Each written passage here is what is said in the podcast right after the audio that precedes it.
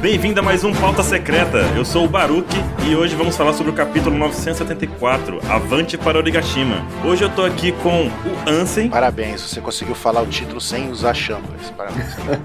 Também tô aqui com o Mr. 27. Oi, Saravá. Saravá. Tá bom. E hoje nós temos convidados diferentes aqui. Cadê? Temos dois convidados e não é o Derek e o Felipe, olha só que loucura.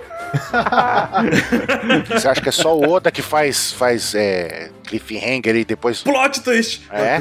É, Bom, temos aqui pra começar o Evandro do Mangá Q. Muita gente pediu pra gente chamar o Evandro quando a gente começou a é, convidar pessoas aqui a participar do pauta. E finalmente chegou a vez do Evandro participar. Convidamos e ele está aqui. Sim. Fala galera, como é que vocês estão? Espero que todos estejam muito bem. Eu já digo que uma vez que vocês comecem a escutar, não dá pra desouvir o que vocês vão escutar nesse podcast. Mas se vocês pedirem, eu tô aqui, bora lá ver o que que vai dar isso aqui, né? Obrigado por me convidarem aí, galera. Prazer nosso que você esteja aqui, Evandro. e também temos um cara que todo mundo fica meio confuso qual o nome dele, que ele é, de onde ele é, de onde ele veio. É o Marco.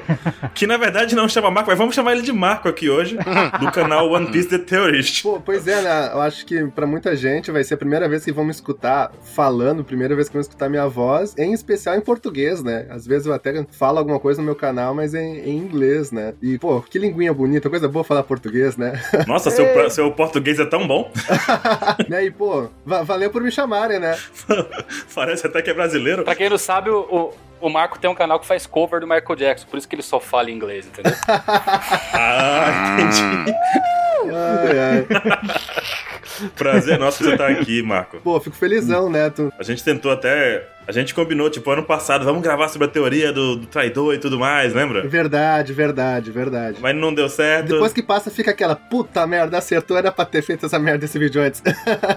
Tá que pariu. Era, mas a gente tinha pensado já, vamos gravar esse ano ainda, mas Oda revelou muito cedo. Não deu. Muito cedo. Convenhamos que cada mês que passava a teoria mudava, né? Porque sempre era um traidor novo. Chegou o ponto que não tinha mais traidor, né? Nossa, todo mundo era traidor e ninguém era traidor ao mesmo tempo. Genial. Não, tu sabe que todo mundo ficou tão confuso com essa história que, que um cara comentou no meu vídeo do, do traidor lá. Ah, mas tu acertou, mas também tu deu um milhão de palpite, tu publicou várias outras teorias depois, não sei o que, não sei o que. Eu, cara, pô, esse é meu último vídeo, eu não publiquei nada. O que que tu tá falando, pelo amor de Deus? Parou aí faz cinco meses. né? Faz cinco meses, porra. Não, é, porque é a galera que, que. É a galera que adivinha depois que já aconteceu, entendeu? Ah, é óbvio, é óbvio. Você Sabe o que que é legal dessa teoria do Marco? Que o Chapéu de Palha colocaram essa teoria em português. Cara, mas o que chegou pra mim de mensagem de gente falando assim: Evandro, eu tenho uma teoria muito boa de quem é o traidor. O quê? Te juro por Deus. Os caras é muito cara de pau. Eles, eles assistiram o vídeo, aí eles mandavam pra mim falando que a teoria era deles. Vocês não têm noção, cara. E eu mandava pro Felipe assim: Felipe, dá uma olhada aqui. O tanto... Olha a teoria que mandaram, eu vou fazer um vídeo. Ele dava risada, cara. Muito cara de pau, a galera, velho. É sem noção essa galera. Não, mas tem, tem algo que é mais engraçado ainda, Evandro. Que é o pessoal que, pô, confirma, daí o pessoal fala: Ah, mas essa teoria aí tá rolando aí há muito tempo. Eu. Sim, eu que trouxe? Não, isso- essa teoria é da gringa. Sim, essa teoria é da gringa, é minha, pô. Mas o importante, Henrique, é porque não, tu não só jogou a ideia e, e foi isso aí mesmo. Tipo, nossa, é ele pronto. Você pontuou o que mostrava isso, né? O que levou você a acreditar que foi que era esse personagem, na verdade, né? Então, é diferente isso. É isso que eu acho legal, e até porque uh, quando a gente descobre uma coisa dessa magnitude, assim, que nem agora foi revelado, a, a gente meio que ressignifica todo o mangá, né? A gente volta pra ler tudo e, e ler com outros olhos.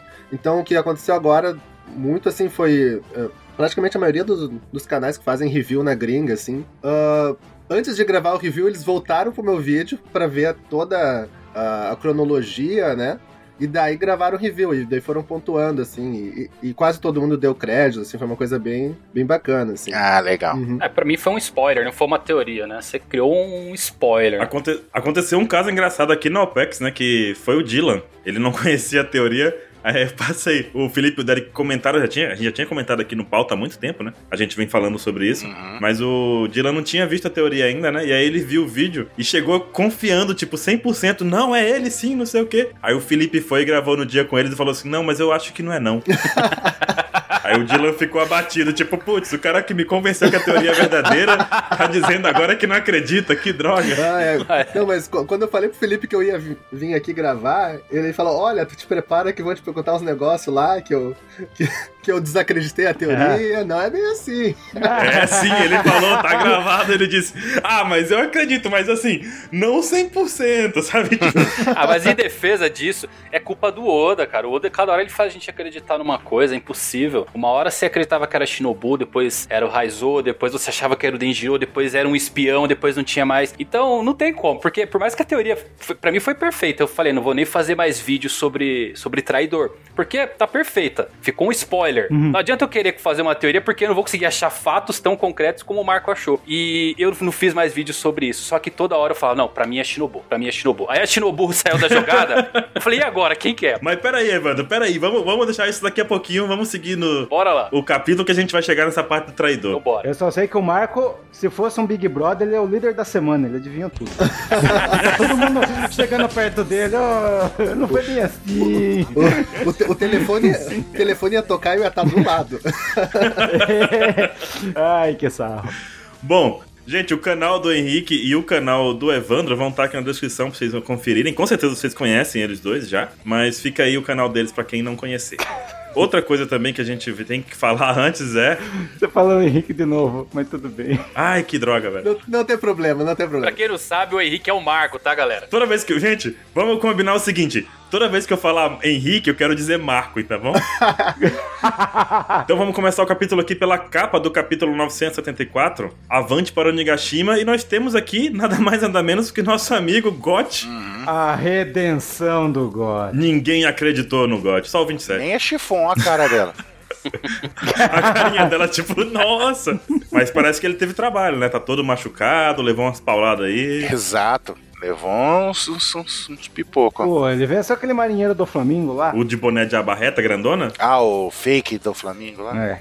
É, o fake do Flamengo, é verdade. Verdade. E é isso, gente. Chegou o fim da capa. Alguém tem alguma coisa a dizer sobre essa capa maravilhosa? Pô, eu, te- eu tenho porque eu tô curioso pra saber onde essa. Todas as histórias de capa geralmente terminam em algum lugar, né? A gente tem a do Jimbe, a gente tem a do Enel, a gente tem diversos personagens, Gedatsu. Eu quero saber onde vai terminar essa, essa história de capa, porque geralmente serve pra ligar um personagem de um ponto ao outro, como foi, por exemplo, Sim. que a gente viu em Wano, agora quem que tava lá na prisão, que é o futuro chapéu de palha, né? Quem que é? Quem que sabe quem que é o futuro chapéu de palha? Não vou Ah, nem comentar. Você pare com isso. Tem uma logia de um pântano ali. E eu tô curioso pra saber onde essa história de capa vai terminar, porque a Lola tá querendo casar. E a gente tem uma história de capa muito, muito misteriosa, que é o Shanks e um casamento. Sim. Ah, não. Olha lá. A gente tem o Shanks lendo um jornalzinho e, é um- e ele está num casamento. E quem sabe não acabe aí ligando a Lula, quem sabe com alguém da tripulação do Shanks. Fiz uma teoria com a história de capa, né? Mas acho que é isso. Quem é 27 que vai casar com a Lola mesmo? 27 já solta essa, vai um tempinho com a gente aqui. Ele insiste que é o. O Luke Lula. Lucky Roo. É ele? Porque ele é o único que não apareceu naquela capa lá, pô. Ele casou. É verdade, ele não apareceu. Aí ele tá na lua de mel, né? Tá no lua de mel. Não apareceu, tá certo. Caraca. E bom, realmente, a gente tá aqui até hoje esperando que essa capa chegue em algum lugar. Vamos esperar que realmente vai acontecer alguma coisa. Em algum momento. Não, to- todos nós estamos esperando. Você, Baruch, você esqueceu que esse ano você odeia o Shanks. Ah, é verdade, eu odeio, gente. Já sei, o Luke Lu tá com a Lola em Green Beach no Lua de Mel. Pronto, matei. Pra mim é Canon agora. Ah, eita. Se não for verdade, a gente vai ter que continuar acreditando, gente. Agora é real. Não, não, se não for verdade, eu vou ligar pro Oda e falar, pode mudar. E de fato, começando o capítulo agora, a gente tem aqui a interação entre o Kiyoshiro, que na verdade é Denjiro e Garotosa da Hora das Bruxas, com a Komurasaki. Inclusive, Que é a Hiyori. a Komurasaki chama ele de Garota da Hora das Bruxas San, né? Como é que é o inglês? É o Mitsu. Mi... Como é? Eu esqueci agora. O Mitsu. O O Shimitsu. Mitsu-san. Ou Shimitsu-san. O Shimizu. E na verdade a gente vê eles combinando ali, né? Toda a questão do roubo, do Kiyoshiro fazendo a entrega do dinheiro, a Komurasaki dizendo o dinheiro chegou, aquele negócio todo, né? Uhum. E a gente vê também um flashback de um momento que aconteceu lá no capítulo 933, que foi quando o Kiyoshiro matou a Komurasaki, né? Uhum. E eles combinam agora, nesse momento, eles combinam aí nesse flashback pra ela colocar a bolsinha de, De sangue. de sangue. E esse momento em que ele pega dinheiro é quando ele pegou o dinheiro lá do Bing, do Bongo e do Bungo, né? Quando ela pegou o dinheiro do Bing, Bong e Bungo. Prendeu com o João Grilo e com o Chicó esse truque aí. pois é, João Grilo e Chicó já faziam esse truque da ressurreição aí há muito tempo. Faltou a gaita. Só faltou a gaita santa, né? Não, de, de repente é aquele instrumento que ela toca Nossa. santo, né? Como é que é o nome daquele instrumento de corda? É, aí, Nossa, é aí, verdade. tá E mostra também a determinação dela em continuar com essa questão dos 20 anos. Tá quase chegando aos 20 anos, vamos segurar, vai dar bom, vai dar certo. Uhum. Uhum. É, ele confia 100% né, que eles vão voltar em 20 anos. Pois é. Não, não há margem pra dúvida nele, né? Fala, Tá quase dando a época. Então, temos a total ação do Denjiro.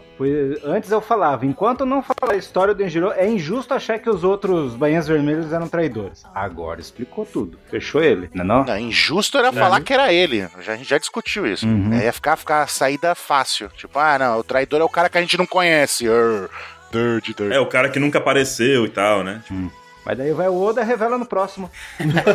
Maldito. Maldito seja. Mas tem uma passagem, eu não, vou, eu não vou me lembrar o capítulo que é, mas é quando a, a Hiyori tá lá em Ringo, que ela encontra o Zoro, e ela descobre que o garoto da Hora das Bruxas foi capturado, e ela fica meio espantada que o garoto da Hora das Bruxas foi capturado, né? Porque ela fala, ah, mas Uhum. achei que ninguém sabia a identidade dela. E ali é um. é, a gente talvez não tenha captado, óbvio. Agora a gente volta lá pra ele e fala, puta, tava na cara aqui. Mas ela ficou espantada, né? Porque quando citou que o garoto da Hora das Bruxas foi capturado. E agora eu fico é, espantado também com a determinação do, do Denjiro dele manter a sanidade dele depois de tudo que aconteceu, porque o cara teve basicamente um derrame ali. A cara dele distorceu inteira. né? É Virou surreal. Coabra. É, ele virou cobra.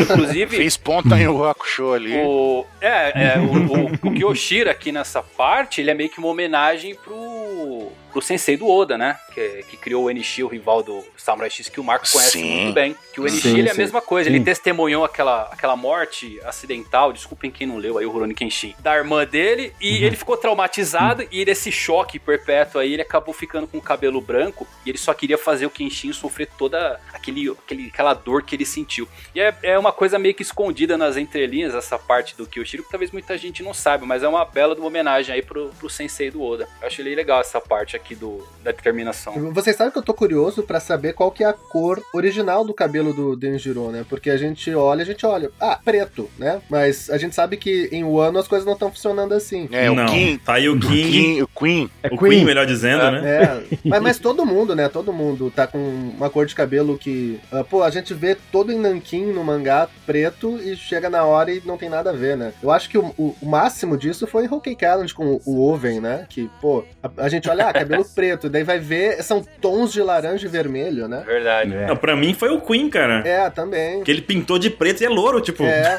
que, que loucura. Não, e outra coisa, né? A, a Hiyori aí, ela tá tipo com o cabelo preto, mas ela, ela tem cabelo azul, né? é, eu, eu acho que tem chance do cabelo dele ser um azul escuro, e daí fi- ficou mais claro por causa desse excesso de raiva dele, que durou meses, e, e daí ficou esse azul clarinho. Ou, ou pode ter ficado branco, né? O cabelo dele tem qualquer cor que seja. Ficou branco, daí ele pintou, fez ali o, o penteado do Coabra pra, pra se disfarçar, e é isso. Essa parte de ficar branco eu eu acho que é verdade, hein? meu? Eu tô com um pouquinho aqui, já tá nascendo já. Hum.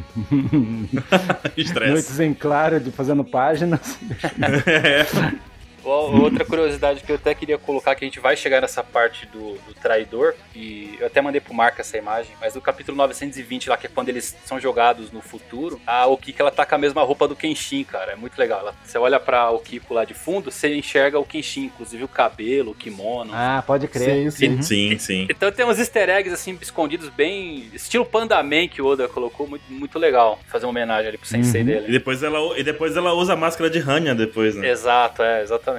A, a Okiko parece a Tomoe, né? Do, do, do Rurouni Kenshin. Parece, é Ah, verdade. o rosto dela Uhum. parece a Tomoe. Sim. Só que vem um bônus ali. Eles vão voltar, eles voltaram, não sei o que, não sei o que mais, tipo, tudo aquilo era real. E o Kaido falando bem tranquilo enquanto bebe seu saque, né? Batizado.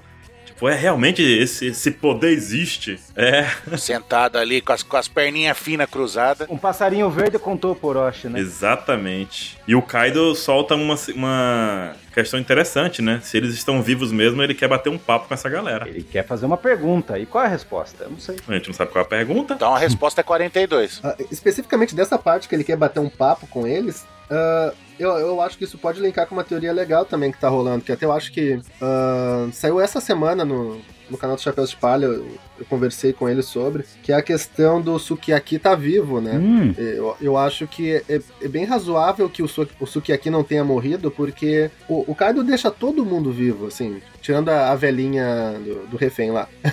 Mas. E o velho do Não, esse aí, da barreira. é, mas esse aí tem que morrer mesmo, né? Tá certo. Mas o, normalmente, uh, se, se- alguém pode oferecer alguma vantagem pro Kaido, eh, o Kaido deixa vivo e tenta quebrar o espírito, né? Tu, pô, tu vê, o Sukiyaki é um cara que sabe ler poneglyph, sabe ler, sabe escrever poneglyph. Por que que iam matar um cara que sabe ler e escrever poneglyph, né? Então, tá, é, talvez exato. isso aqui deixe margem pro Sukiyaki tá vivo, né? Até a teoria que eu discuti com o Chapéu de Palha, eles fizeram um vídeo, é que o Sukiyaki pode ser o... O Tengu Yama... Como é que é o... Tengu. Eu- Pode ser o Tengu, né? É uma Itetsu. possibilidade.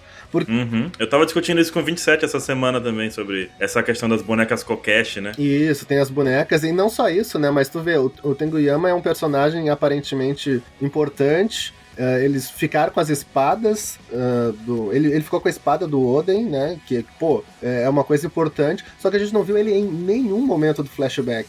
Pô, se ele é um personagem tão importante, ele é um aliado tão fiel, como é que ele não Uhum. apareceu no flashback em Exato. momento algum? Se ele tivesse preso, né, dentro do castelo, eh, em especial lá na parte do Poneglyph, faria sentido, que ele só teria escapado quando Kyoshiro ah, vai até o castelo e vira, enfim, ganha a confiança do, do, do Kaido. Daí, pós Kyoshiro, ele acaba dando um jeito dele escapar e tal. Então, ah, sei lá, eu acho que é interessante ter em mente aí, caso venha a se confirmar, né? Eu gosto dessa linha, porque de alguma forma o Monosuke vai ter que herdar assim, esses ensinamentos do clã Kozuki de, de ler poneglyph, de talhar os poneglyphs e tudo mais. Sim, sim. É, então, Sukiyaki estar vivo é uma coisa interessante, porém a gente também tem a parte do diário do Oden, né? Talvez seja isso que o Kaido queira perguntar. Onde está o diário de viagem do Oden, porque tem toda a viagem até a última ilha. Talvez ali ele tenha, sei lá, colocado alguns ensinamentos e tudo mais sobre a escrita dos poneglyphs, sabe? Um, Uhum. um alfabeto, tudo traduzido. Se não tiver, no caso, o Sukiyaki. Porque tem que ter alguém ali pra pra ligar o Momonosuke ou a mesma Hiyori como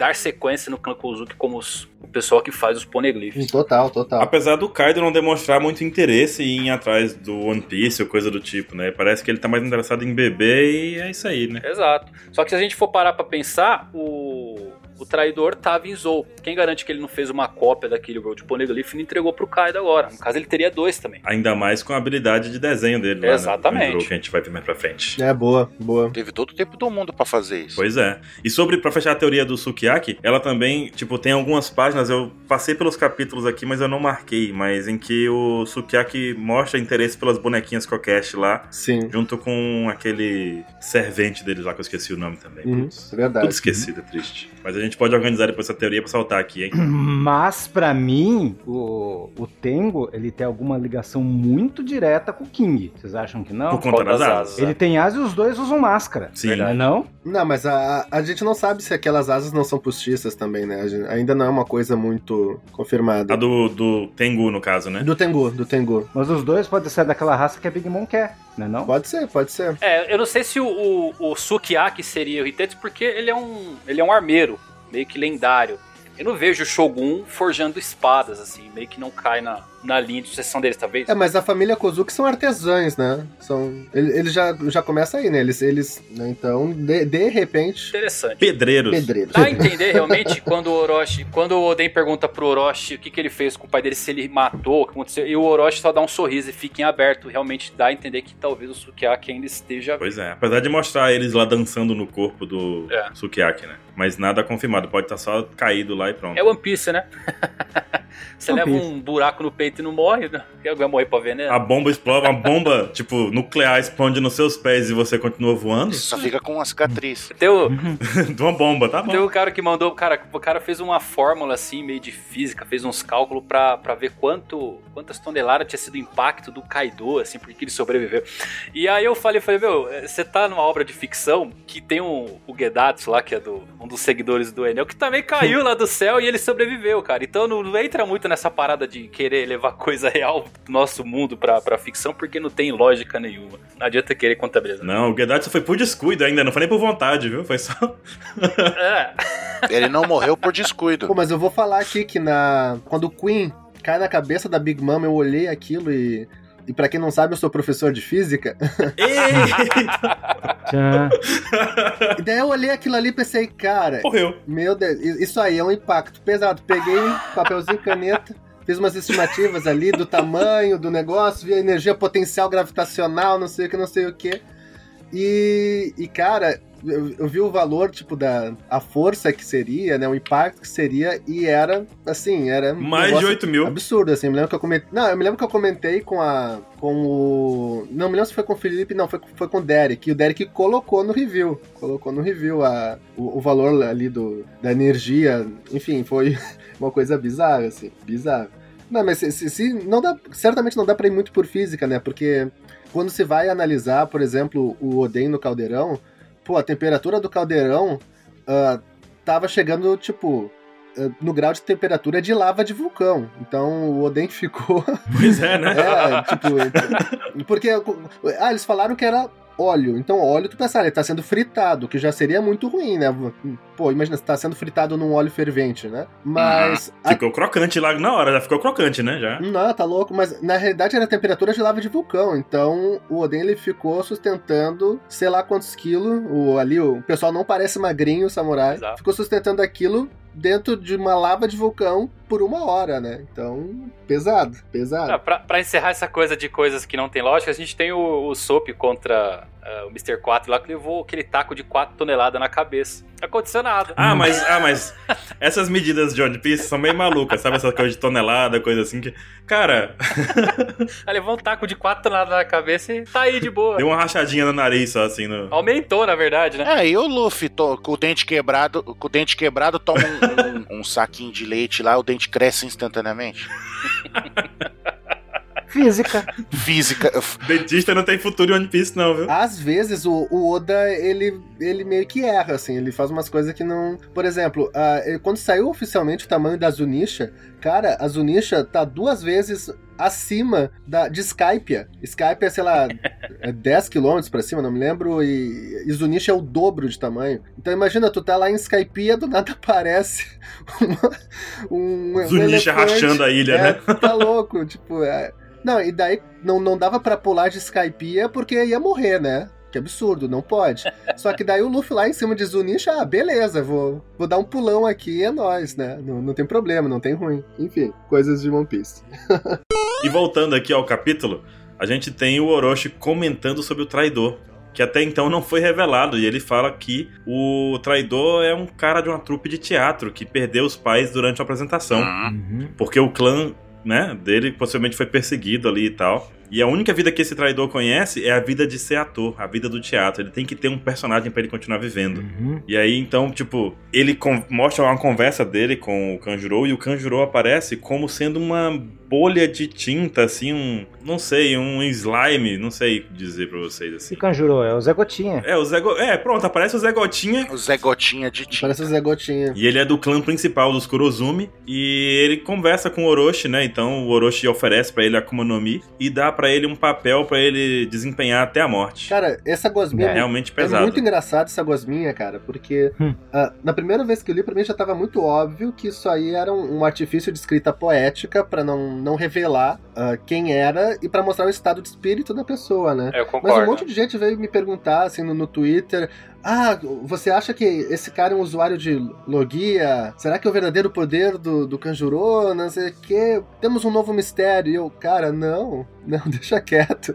Só o Zé Gotinha. É só a É silhueta só o Zé do Oda. Gotinha. Deixa quieto. Foi pra demonstrar que realmente ele não tinha uma forma, ele era oco por dentro e sem forma por fora, né? Ele acabou perdendo a, É. a direção da vida dele. Não, ele é da raça do Zé Gotinha. Ele tava destruído, né? Então ele não tinha nada, realmente ele precisava de uma forma que o Orochi ofereceu a ele, então, né? E aí ele con- É verdade. Qual que é a fruta do. Qual é o nome da fruta do Kanjuro? Não tem ainda. Não, Não foi tem. revelado, não foi revelado. não foi dado ainda. Mas ela parece um pouco com um pincel pra cima, assim, com uma pontinha de tinta, assim, tipo uma canetinha, aquelas que você usa pra pintar, tá ligado? Pincel que Uhum. você bota só metade dele com tinta e vai desenhando. Sim, sim. É o pincel do Kanjuro, na verdade, né? Então, nessa hora aí, eu falo assim, ó, se tem o, tra- o traidor é alguém que tem fruta. E só dois bainhas vermelhas têm fruta, né? Que é o Kinemon e o Kanjuro. E o Kanjuro. Pois é. Já co- começa a revelar. E o que me incomoda é que tá o velho aí do Alaúde aí, a gente não sabe como que ele morreu, né? Mas tudo bem. Mas a véia tá aí também. Não, é- não, beleza, ela morreu nessa época, mas o velho a gente não sabe. Será que morreu junto? Por- Corona. É, mas morreu também. O Kaido deu double kill, mano. Foda-se. O velho foi defender a véia, aí fez uma barreira. É. O Kaido deu uma cacetada, foi a barreira, o velho e a véia, entendeu? É. Aí o narrador, aí o narrador fala double kill. Cara, mas eh, eles são tão velhos que eu acho que se eles botassem a mão pra cima, Deus puxava, né? Porque estavam na capa já. Boa. Essa eu nunca tinha ouvido, vou guardar aqui É, pra usar um é. dia. Pô, tá, pô, tá tão velhinho, tá. Que se for comemorar um gol do Flamengo e tal, pô, Deus puxa. Esse é igual o Laudi. um. É, o Laudino morreu na batalha. Laudi foi, né? O Laudino ele morre na batalha e volta o espírito de novo. E aí o Orochi também conta que toda vez que ele ia pegar dinheiro emprestado, o cara trazia o dobro pra ele. É. E o cara tava no caldeirão pra morrer também. Não à toa, o Denjiro tava reclamando lá, né? É. É, teve aquele momento em que o Denjiro falou assim, viu, tá sumindo dinheiro aqui do negócio. Eles tudo esfarrapado, que mano, tudo rasgado. E porque Kuri tava entrando em decadência, é, dando dinheiro pro Orochi, levando em dobro. Hein? E aí também tem uma parte importante que é o Kaido meio que confirmando que juntou forças por conta desse dinheiro guardado, né? O Kaido precisava ser financiado. Então ele, vamos juntar força aí, então. Dinheiro? Opa, quero. É o, é o tio Patinhas do One Piece. Tio Patinhas. E aí ele também comenta que o, que o traidor foi tão fiel que até o momento da execução ele tava lá pra morrer junto. E se ele não pedisse pra ele parar, ele não tinha parado. Até esse momento aqui a gente já sabe, como o 27 falou. Tinha que ter Akuma no Mi e era um dos que tava na execução e ia morrer junto. Então já colocou nessa página que era um dos Baian Vermelha. É, já, já tirava Shinobu de jogo, né? É. Já, é, já tirava Shinobu de jogo. Já. E finalmente nós temos aí uma volta no tempo, no, no tempo, né? No tempo presente. Hum. E a gente vê. Tem uma página de retrospectiva, né? Explicação vai ter com aquela, É, basicamente isso. com aquela voz legal do anime lá. O cara narrando. O narrador falando. Uhum. Ele tá contando feitos desde fevereiro de 2012. Oito anos atrás, desde quando chegaram em Punk Hazard. Que loucura da porra, velho. Foda. Mostra lá que eles chegaram, né? Os, via- os samurais viajaram no futuro 20 anos. Inclusive, essa teoria também foi acertada pelo Marco, não foi isso? Oi? Teoria da viagem no tempo? Foi, Foi, foi, do foi, Marcos foi. essa teoria. Foi. Louco. Essa aí foi O legal. rapaz estava atento pra Wano, tava guardando tudo pra Wano. Guardou todas as cartas dele do, do Super Uno aqui pra. Caramba, É. Super Trunfo, eu falei Super É, a Uno. única- é Super foda esse Uno. jogo. É, a única diferença do meu vídeo de, de viagem no tempo é que eu não queria postular. Eu me lembro que deu bastante polêmica nisso na época. Eu não queria postular uma fruta de viagem no tempo, né? Porque, pô, tem, tem bastante potencial pra arruinar uma história se tu usar, começar a fazer paradoxo temporal e tal. Até o Oda consertou isso de uma maneira brilhante, né? Só dá pra ir pro futuro, beleza, né? Ah, daí eu achava que o ano em si era um lugar, tipo, meio que perdido no tempo, né? Mas ah, eu fui o primeiro, acho, da, da comunidade, assim, a, a postular que o, o Momonosuke era viajante no tempo, né? Também peguei as, as pistas da- ao longo do- da história e tal. Enfim. No lance de Zou, né? Quando ele falou que ele conhecia o O Roger. Roger, né? Com os lances assim. É, então, porque todo mundo achava que era papinho, era papinho dele, né? Mas não, era Uhum. verdade. Tinha, tinha, tinha várias pistas, né? Eu me lembro que em Zou o Nekomushi fala: ah, faz só ah, poucos meses, faz falta. Faz só dois meses que, do ocorrido e ele tá com força de espírito, assim.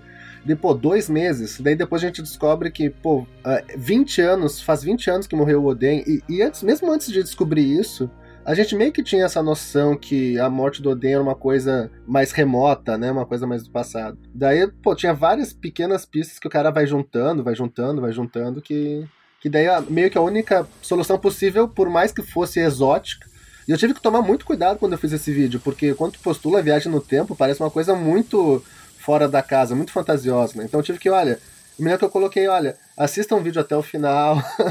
Ah, vocês vão ser apresentados a uma hipótese muito exótica, mas. É, mas ainda coloquei, pô, em One Piece a gente viu ah, ilhas no céu, a gente viu ah, ilha no fundo do mar, a gente tá acostumado com coisa estranha, mantenham suas mentes abertas que eu vou. Alienígena. Vou fazer uma hipótese estranha. É, vou fazer uma hipótese estranha aqui. Via- viagem no tempo, viagem no tempo é uma coisa muito perigosa porque vira um deus ex machina, né? É uma coisa Demais, É, é muito demais. complicado. total, total. E eu acho que, como você disse, o Oda ele lidou de forma brilhante. Você só vai pro futuro e as pessoas. é, é, a Toque ainda dá essa informação, só manda pro futuro. Ainda tem pessoa que teoriza de uma volta pro passado, o que eu não quero que aconteça, porque eu acho que estragaria a série. E, ao mesmo tempo, tem muita gente também acha que o artifício da fruta do futuro pode ser usado para um time skip, por exemplo. O que eu descarto. Não tem mais tempo pra time skip. Não tem, porque vamos supor, ah, vou jogar o Kaido 5 anos no futuro, mas o mundo não parou. Você tem revolucionário, você tem governo mundial, você tem todo mundo se movimentando. Não adianta você jogar um vilão pro futuro pro pessoal ficar treinando 5 anos. O mundo não para. Então, eu acho que o Oda ele usou de forma brilhante. Eu não sei se essa fruta vai voltar pra série, porque inclusive o, o Kaido ele fica espantado com o poder dessa fruta do tempo, né? Ele fala, poxa, existe uma fruta com poder assim? E tinha teorias de que talvez estivesse com alguém da tripulação do Shanks, mas se estivesse, eu acho que ele saberia estar com alguém do Shanks esse, esse fruto. Assim, ainda, tem, ainda tem pequenas coisinhas assim que me desagradam com relação à existência dessa fruta. Que, por exemplo, pô, ah, a gente sabia que o Roger não ia sobreviver a tempo de ver o amanhecer 20 anos no futuro, não sei o quê. Pô, de repente ele poderia ter, né? Sim. viajado 20 anos e, e ter presenciado e, e tá ali, né? Então tem esses problemas. A própria questão do Kaido também. Uma, por uma questão de plot, é natural que isso não aconteça, porque a gente quer ver a narrativa de One Piece. Mas pensando na toa que, tipo, pô, esse cara tá aqui, vai matar meus dois filhos. Vou mandar esse cara pro futuro. Manda 200 anos pro futuro. Ó. É, dava um tapa na cara dele e viajava 200 anos, igual o Kuma, meu amigo. Só que pro futuro. É, aqui, ó. Mandei ele 3 mil anos pro futuro e isso. A gente não sabe a ativação da fruta como funciona, se ela tem que tocar, se a pessoa tem que aceitar. Eu acho que é de toque, cara. Eu acho que é de toque. Então, se a pessoa tem que aceitar ser enviada, se é de toque, porque se for de toque a gente cai, por exemplo, no- na Sugar. A Sugar pode derrotar Kaido? É a mesma pergunta. né? Ela consegue tocar o Kaido? Né? Poderia. Sim, se ela encostar nele, ela consegue. Aí, então, Se o Kaido não souber de nada, ela der um tapa na cara dele, é um tapa só, rapaz. Pei. entra a mesma pergunta. A Sugar pode derrotar? Então a Toque conseguiria mandar? Pode, mas será que ela vai conseguir chegar perto do Kaido, que deve ter um hack de observação fudido e tudo mais? Do jeito que tava ali, do jeito que o Kaido é bebão, cara, ele não, ele não desviaria de um tapa da Toque, eu acho, sabe? Ele levaria um tapinha dela ali na hora. E aquele negócio, realmente. A profecia poderia ser o contrário, porque, tipo, ao invés de dizer que os mocinhos vão voltar em 20 anos, podia ser o vilão vai voltar daqui a 20 anos, né? Só que isso seria muito clichê também, É né? verdade. Uhum. É, tô, só- tô só falando que a Bonnie derrota o Kaido. É isso. Derrota o Kaido. Faz ele virar um É, bebê, bota uma Pampers nele. Pampers. Uma hipótese engraçada é, é que, assim, os samurais, eles viajaram, então, 20 anos pro futuro, e eles pararam no mesmo lugar, que era o castelo destruído. Já pensou se o Kaido inventa de fazer a- lá a base de operações Um dele? E do nada eles estão na sala, tá ali o King jogando um carteado com o Queen, o Kaido tomando uma, uma bira, do nada brota na sala. Nossa. O Kinemon, o Momonosuke tá tipo, eita, o que que tá acontecendo? Não, mas aí já se dá. Assim, claro que isso é totalmente quebra-clímax, mas já, já dá uma solução pro caso do Kaido, né? Manda ele 20 anos pro futuro e faz um buraco no lugar pra quando ele aparecer de novo daqui a 20 anos já cai no mar, né? É verdade. Ai, ai. É por isso que é um- é- essa fruta é perigosa. É por isso que é perigosa. é. Demais. E todas as frutas que apareceram nesse flashback, elas voltaram ativas em One Piece, né? Tipo essa do, do Mani Mani no Mi, a Bari Bari no Mi. E pra aliados do Luffy, hein, Vance? Uhum. Abre um foreshadowing pra voltar no futuro, a fruta da Toque aí. Essa do Shanks eu não tinha pensado, mas é legal, é uma ideia interessante. Pensa comigo, porque a gente tem aquela coisa do, do Shanks chegando rápido depois do encontro com o Kaido Shanks e Marineford. Ele chegou muito rápido. E eu acho que uma fruta dessa usada em batalha é é basicamente o Zawarudo, né? O The Word do Dio. Você pode basicamente pular no futuro dois minutos à frente do teu oponente e o cara não vai nem te ver o que tá acontecendo. É uma fruta muito perigosa se for usada. Você, você explique isso, como é que funciona esse negócio do Dio aí, que nem todo mundo, como eu, é fã de Jojo. É, então o The Word, né, o, o do Jill, o que, que ele faz? Né? Basicamente ele para o tempo por alguns segundos num raio de 10 metros. Só que aqui eu acho que essa fruta serviria para você realmente pular à frente alguns segundos. Então você pula à frente, sei lá, 30 segundos, você vai desaparecer da visão do teu oponente, 30 segundos depois você aparece em um lugar completamente aleatório. Eu acho que é uma fruta muito perigosa se for usar em batalha. Hum, É, a gente tem isso no Dragon Ball, tem isso no Hunter x Hunter. Usar o Aruda, ele para o tempo. Sim. É, É o Rito. Isso, o Rito. O Rito faz isso. é um poder que seria animal, assim, se o Odo utilizar em batalha. É extremamente poderoso um poder desse. Ah. É muito forte. É verdade. Muito forte. Ah, eu quero a fruta do coração. Pra você poder ficar vendo, vendo hentai na segurança, é isso? Eita! Com volume alto. exato. Cara, nem me, nem me fala no Corazon, porque eu sei que a gente vai chegar lá, a gente vai discutir esse painel, mas eu tô numa hype pra ver se de fato o Ló tá com o casaco do Corazon. Olha você queimando pauta aí, rapaz. Eu tenho uma teoria disso também. Você Vamos- vamos chegar lá. calma aí, vamos lá. Vamos chegar lá. Vamos trabalhar pra chegar logo lá. Porque assim, é como o 27 falou. Tem todo um narrador explicando pra gente aqui que tem 4.200 pessoas, navios, armas, não sei o que, tudo pronto pra fazer a revolução, papapá. Vai Luffy chegar de no samurai. porto, Luffy de samurai, vovô Ryo lá olhando, o Chopper com cara de, de loucaço ali. Tem até o Cracker ali no fundo, ó, pode ver. Quem? O Cracker. Tem um cara que é igualzinho aquela soldado de, de bolacha do Cracker, caralho. Ah, o soldado de bolacha. E aí o narrador faz um negócio muito louco que é: se tudo tivesse seguido como planejado.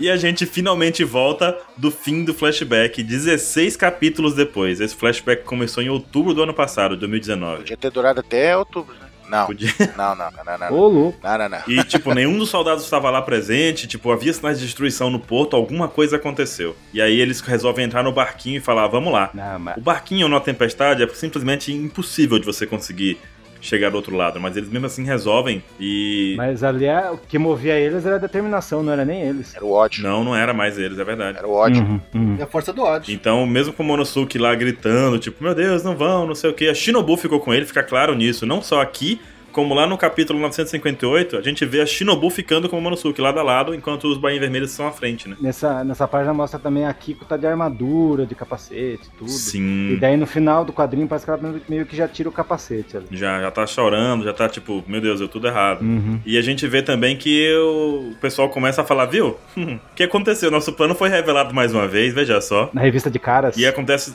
Pois é.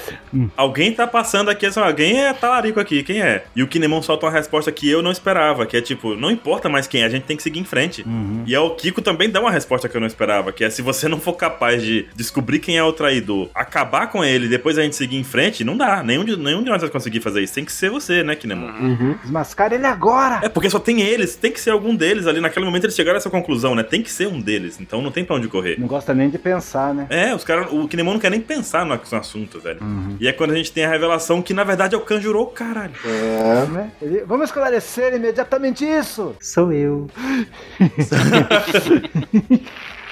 Falciane. Tá, Falciane. tá.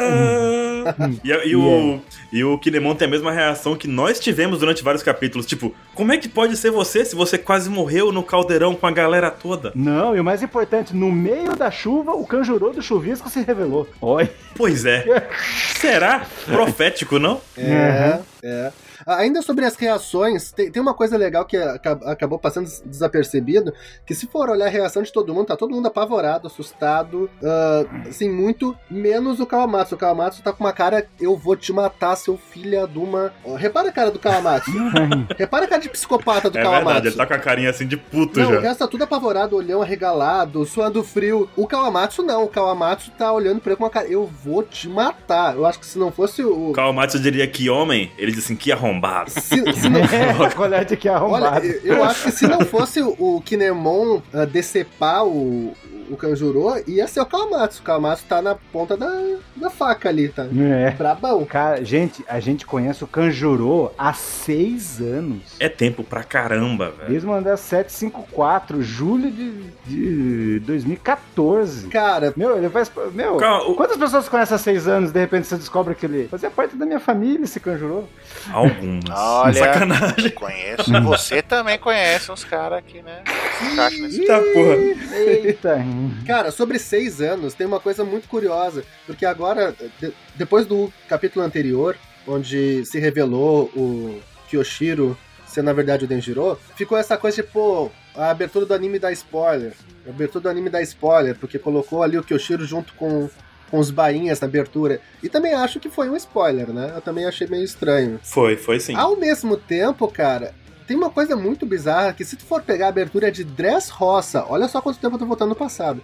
Se pegar a abertura de Dress Roça, tem um painel onde o, o por sem motivo algum, tá com uma cara macabra, até o painel ele tem um tom meio roxo, meio sinistro, e ele tá uma, com uma risada meio demoníaca, assim, ele pega e ele faz um X na tela. Isso aí é de Dress Uhum. Roça, assim, faz muito tempo. Caramba. Meu Deus. Será que isso aí também era uma pista estranha? Porque a gente nunca tinha visto o Kanjuro. A gente, em nenhum momento a gente viu o Kanjuro fazer uma cara macabra o anime inteiro, o mangá inteiro. Por que, que naquela abertura botaram ali um- uma coisa meio sombria, ele com uma cara de safado, fazendo né, um, um X na tela? Mas sabe uma coisa coisa que eu tenho que te falar? Hum. Quando ele apareceu, era é, é, tinha aquele tom negro. Quando daí revelou ele mesmo, daí ficou colorido. Ficou colorido. é. Hum, Teve isso na abertura também. Cara, Mas realmente, o caso é o seguinte. E é aquele negócio da abertura de apresentando vários personagens. Tipo, ah, você não sabe se ele é aliado ou se é inimigo, entendeu? Aí ele fez aquela pra falar, não, ele pode ser um perigo. não, era- não, até ali era aliado. Não, mas ali não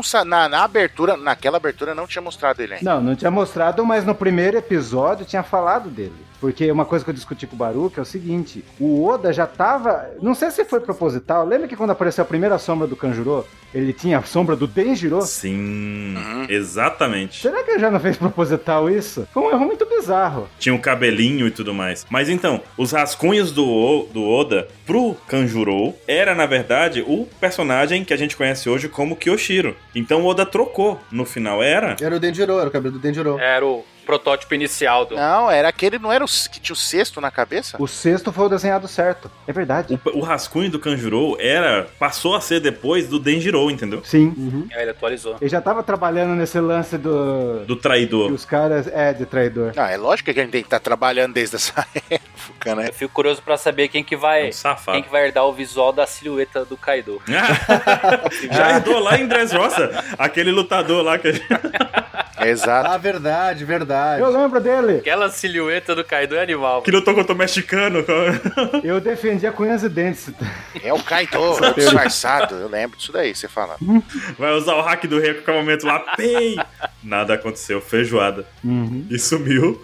Mas então, se o Kanjuro tivesse no Big Brother, ele seria uma planta. Porque entre os Bainhas Vermelhas, ele não é ninguém, assim. Tipo, a gente não vê a participação dele em batalha, a gente não vê a participação dele em decisões. Ele tá sempre ali, mas ele não tá. não participa de tanta coisa quanto a gente imagina, né? Uhum. E aliás, É, e quando ele tá participando, é aí agora a gente olhando em retrospecto, a gente vê que ele mais a fudeu do que ajudou, né, lá em Dressrosa. É, Pois é. A escada torta que ele desenhou, os caras quase morreu, lembra? Desenhou um dragão pros caras subirem em Zou. Foi, putz, velho. Ryonosuke lá. É. Um dragão que não voa. Dragão que não voa. ah, não só isso, mas ele brincou de ah, tapar os olhos ali do, do Kinemon, eles caíram, enfim, enfim. Uhum. Nossa, teve isso ainda, velho. É, ele meteu essa Falciane também. Cara, ele, ele é o espião perfeito. Cara, o- ele revela que é o Kanjuro Kurozumi. Uhum. Quando ele tava lá dentro do lixão de, de escravo lá que ia virar os bonecos, lembra? Ele não tava disfarçado com a pintura de um bagulho e era perfeita a pintura.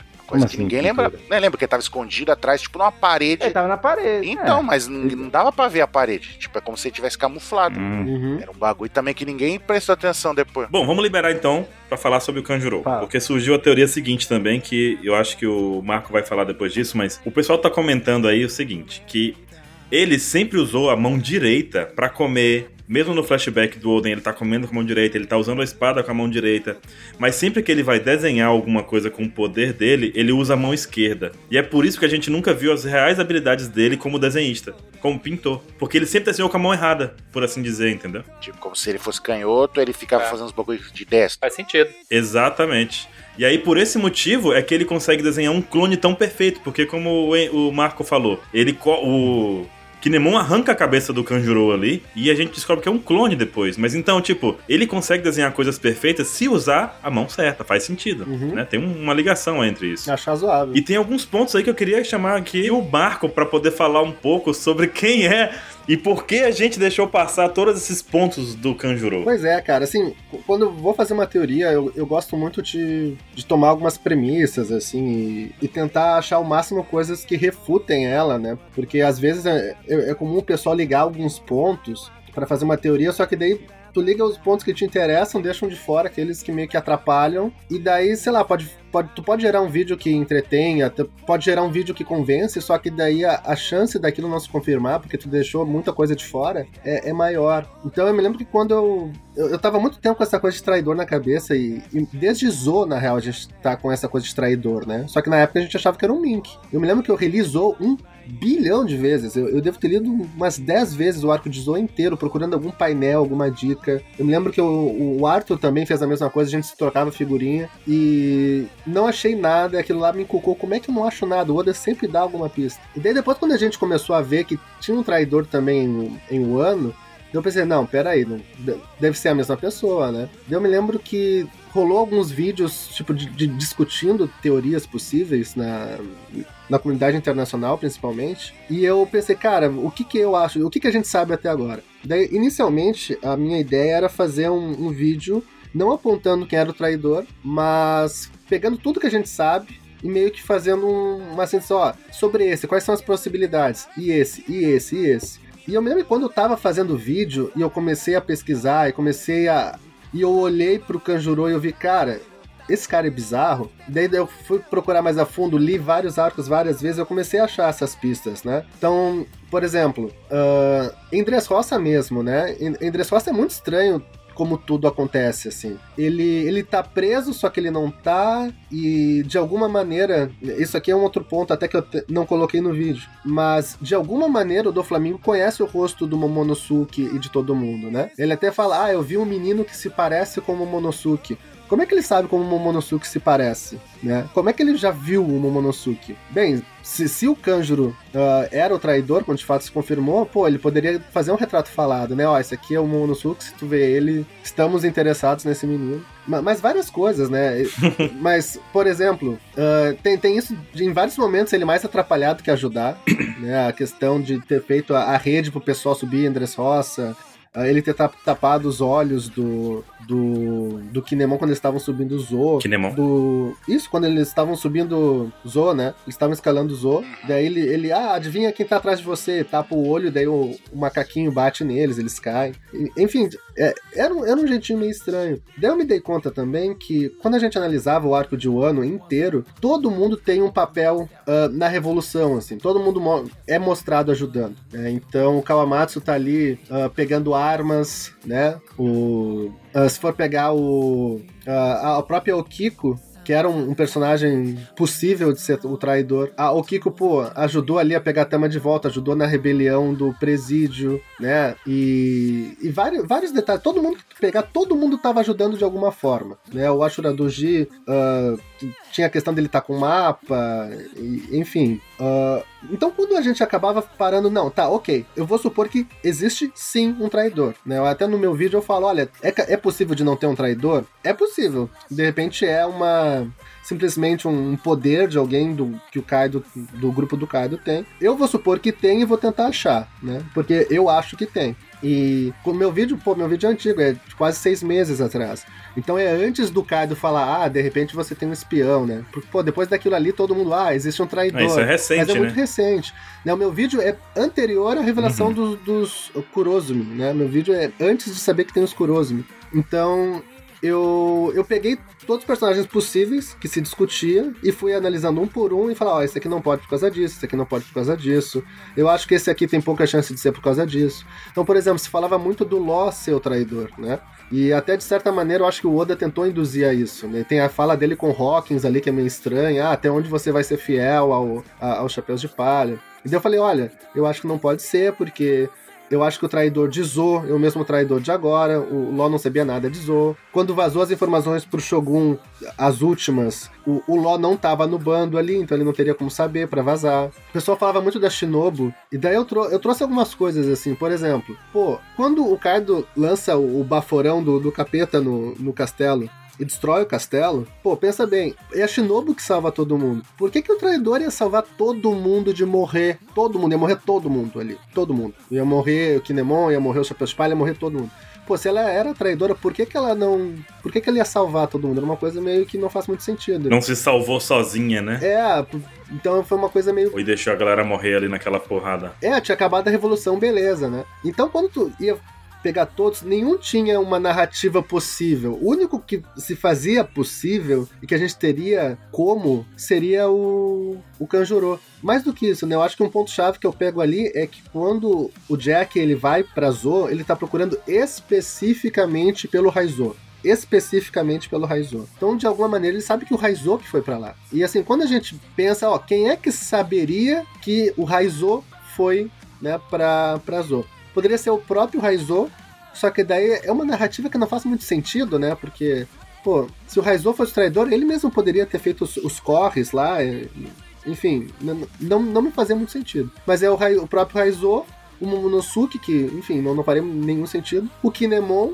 mas também no que tu faz várias análises também, o Kinemon não é um bom candidato. E o Kanjuro, né? O Kanjuro, nesse momento foi que eu comecei a acreditar. Não, pera aí, eu acho que realmente tem que ser esse cara. Esse foi meio que o gatilho para começar a correr atrás de, de pistas. Desde que for olhar o meu vídeo, tem, tem vários momentos assim que realmente dá para desconfiar muito do Kanjuro. Primeiro, quando o, o Yasuye, quando o Yasuye fala com o pessoal ali, no capítulo seguinte ele é capturado no capítulo seguinte. E, pô, quem é que tava ali? Era só Chapéus de Palha, Shinobu e o Kanjuro. Daí depois, as meninas estão discutindo ali, ah, vamos pra tomar um banho no onsen? Vamos, vamos, vamos. Pô, daí, quem é que chega lá? Chega o, uh, Hawkins falando, ah, eu sei que tem gente da, enfim, da, da revolução aqui, né? Eu sei que tem antagonistas ao Shogun aqui. Pô, de novo, é questão de um capítulo, é no capítulo seguinte. Daí tem aquela discussão da Shinobu com, com o Ló, e o Kanjuro meio que fala, Shinobu, pare com isso, deixa ele ir. Pô, por que tu vai deixar o cara aí?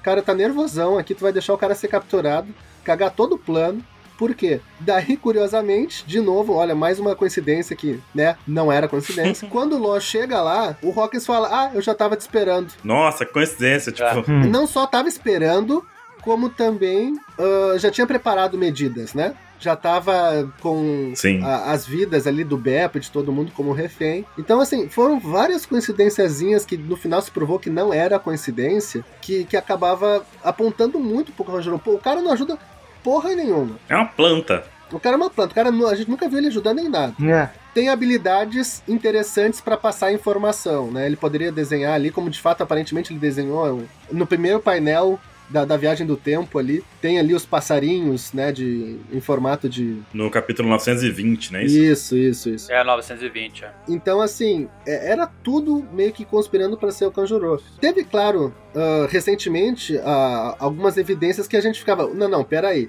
Será que é o Kanjuro mesmo? Porque a gente viu Uh, que ele estava disposto a morrer ali com o pessoal. Por mais que ali a gente poderia, ah, de repente é uma pintura dele, né? Vai saber. Só que uma coisa que abalou um pouco, assim, que é uma coisa para Opa, peraí. É que realmente isso tem que até ficar melhor explicado pelo Oda, né? Quando eles estão fugindo, aparecem os pensamentos do Kanjuro. E aparece que ele tá pensando, tipo, de quando ele encontrou o Oden, assim. Pô, por que, que ele tava pensando no Oden, aparentemente de forma carinhosa, nos pensamentos dele, se ele era o traidor? Uma coisa que até eu gostaria que o Oda explicasse um pouco melhor pra gente. Isso é um pouco explicado nesse capítulo também, né? Mas essa questão dele, não, eu, eu incorporei o papel perfeito, ok. Quando ele fala assim, tipo, ah, eu não tenho raiva de nenhum de vocês, eu não tenho nada com vocês, tipo, eu vivi com vocês passivamente. Ele fala, ele, tipo, ganhei a confiança, não, nunca odiei nenhum de vocês, nunca machuquei ninguém, tipo, convivi com alegrias e tristezas com vocês todo esse tempo e tal. Tipo, por mais que ele tivesse um papel, ele tinha uma relação real com o pessoal, né? É, mas eu ainda acho um pouquinho forçado. De qualquer maneira, eu me lembro que eu olhei isso, eu me lembro que eu chamei o Arthur para conversar e falei, pô, Arthur, e agora? Será que, será que vai confirmar mesmo? Eu me lembro que eu debati com o Felipe também. Só que eu me lembro que daí eu, ok, vamos supor não é o, o Kanjuro. Beleza, não é. Daí no que eu sentei a bunda na cadeira, eu olhei as possibilidades, revi meu vídeo. Eu me lembro que é engraçado que eu revi meu vídeo e eu me convenci pelo meu vídeo. Ótimo! e, e, eu olhei as evidências e pensei, e eu, e eu, pensei, cara, não, não tem, assim, eu, eu não vou dar certeza, eu acho até essa coisa de ter certeza uma coisa meio, meio infantiloide, assim, mas eu me lembro que eu olhei e pensei, cara, não tem outra opção. Não tem.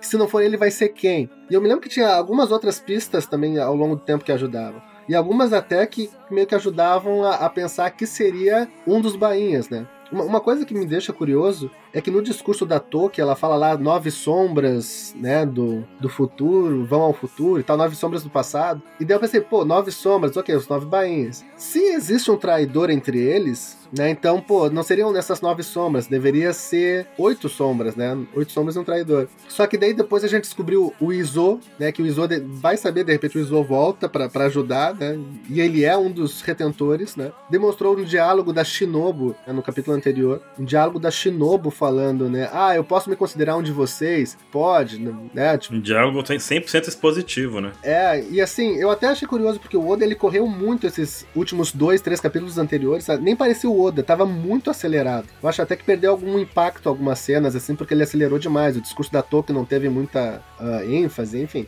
Mas isso é outra, outra discussão. Sobre isso dos nove, Henrique, tipo, ah, os nove e tudo mais, é porque a gente leva como se fosse uma profecia real e não como algo que a Tolkien gostaria que acontecesse, né? Porque assim, se a gente levar como profecia, a gente tem, tem, tem que acreditar então que a fruta dela permite, além de viajar, de enviar pessoas para o tempo, ela saber o futuro. Uhum. E o que eu acho não é o caso, entendeu? Tipo, Mas aí que tá o problema, porque essa profecia não é da Tolkien. Foi o Oden que mandou pra ela na carta, de esperar 20 anos. pois é, e ele confiava nos nove, entendeu? Exatamente. Eu achava também que era uma profecia da Tolkien, mas na verdade foi o Oden que contou pra ela sobre o que aconteceria 20 anos no futuro sobre o Joy Boy. Interessante isso. Uhum. Hum, gostei. É porque o desenho da, da fala final é feita no mesmo papelzinho do Diário do Oden. Sim. Hum, legal. Então as falas não vieram da Tolkien em si, né? Uhum. Ou ele colocou um balão diferente porque deu vontade, sei lá, né? Nos últimos capítulos a gente até teve algumas coisas que, opa, será que é mesmo? Porque assim, se a gente falar, não, é mesmo, a gente tem que bancar algumas coisas absurdas. Por exemplo, que ele estava disposto a morrer com, com os caras, que, né?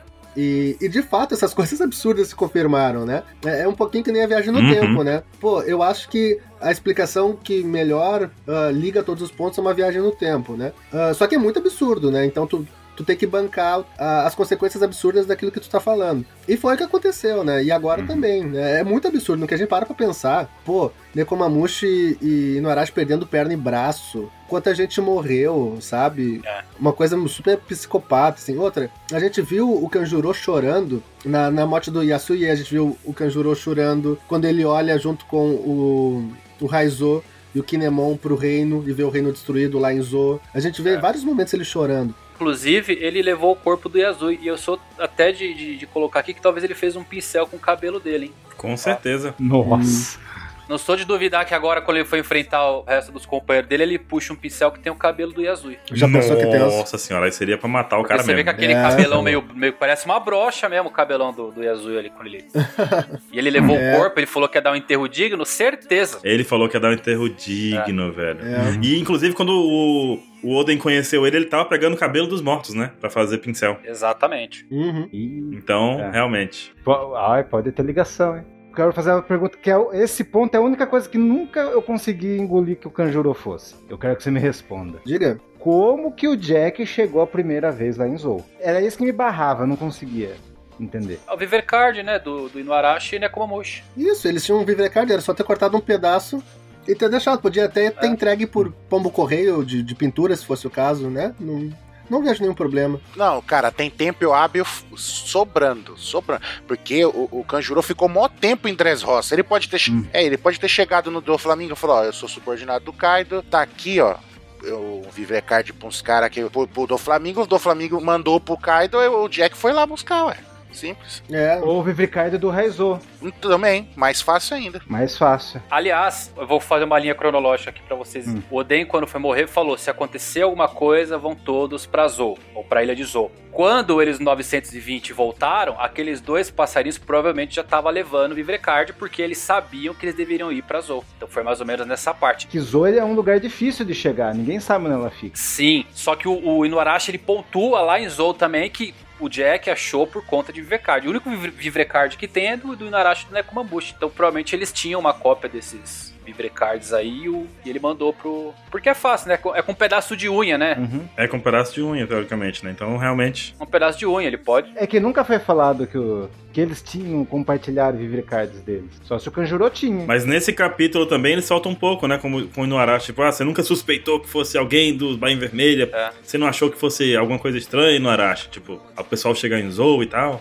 Uhum. Meio que soltou essa, assim. Sabe o que eu acho interessante? Porque a gente pega. Hoje a gente olha assim, as coisas, a gente volta, mesmo nesse capítulo 920 com os dois passarinhos, você fala, nossa, é tão óbvio. Ou, nossa, o do Flamengo, o do Flamengo não falou nada na hora de falar os procurados, não falou o nome do, do Kanjuro. Do Kanjuro. Uhum. Pô, o Jack foi pra Zou atrás do Raiza, por que, que não mandaram ninguém capturar ele quando tava em Dressrosa? E a gente, é, hoje, olhando, fala, nossa, é tão óbvio, tava na cara, mas é, o Oda ele foi tão genial de fazer o, o personagem que ajudou como uma persona- um personagem apático e até engraçado, né? Com uma habilidade engraçada, um cara que não tinha poucas palavras. Ele construiu o personagem pra gente pensar que ele era daquela forma. Realmente apático, porque ele não se importava, que ele era engraçado e tudo mais. E essas coisas passaram completamente despercebidas aí por seis anos da nossa vida. Então é, é Uhum. muito mérito, assim, da forma que ele escreveu.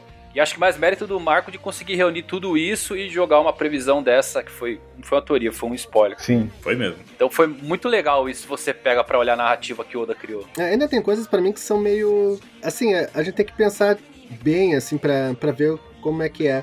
Por exemplo, eu me lembro que tem um, um capítulo em, em, em Dressrosa que o Kanjuro, eu adoro essa cena de de passagem. O Kanjuro tá fantasiado de, do Flamengo, vocês se lembram disso? Uhum. E daí ele encontra, eu, se eu não me engano, é o Gladius. O Kinemon. O, Ki, Não, o é o. Isso, o, o Kinemon tá fantasiado de do Flamengo e ele encontra o Gladius e ele pergunta: Ah, pô, cadê o, o samurai de Wano? Cadê o Kanjuro? Não lembro se ele chama pelo nome. E daí o Gladius fala: Ah, Qual capítulo? 740. E daí ele fala: Ah, esse não é o samurai que desapareceu no ferro velho? Tipo. Não é tipo. Como assim? O que, que você tá falando? Tipo, ah, é- ah, esse samurai. Não é aquele samurai que desapareceu? Então, tipo, como assim? Não era explícito que ele era um, um aliado? Co- co- Como assim? Ah, cadê o Kanjuro? Pô, o Kanjuro fugiu, desapareceu, né?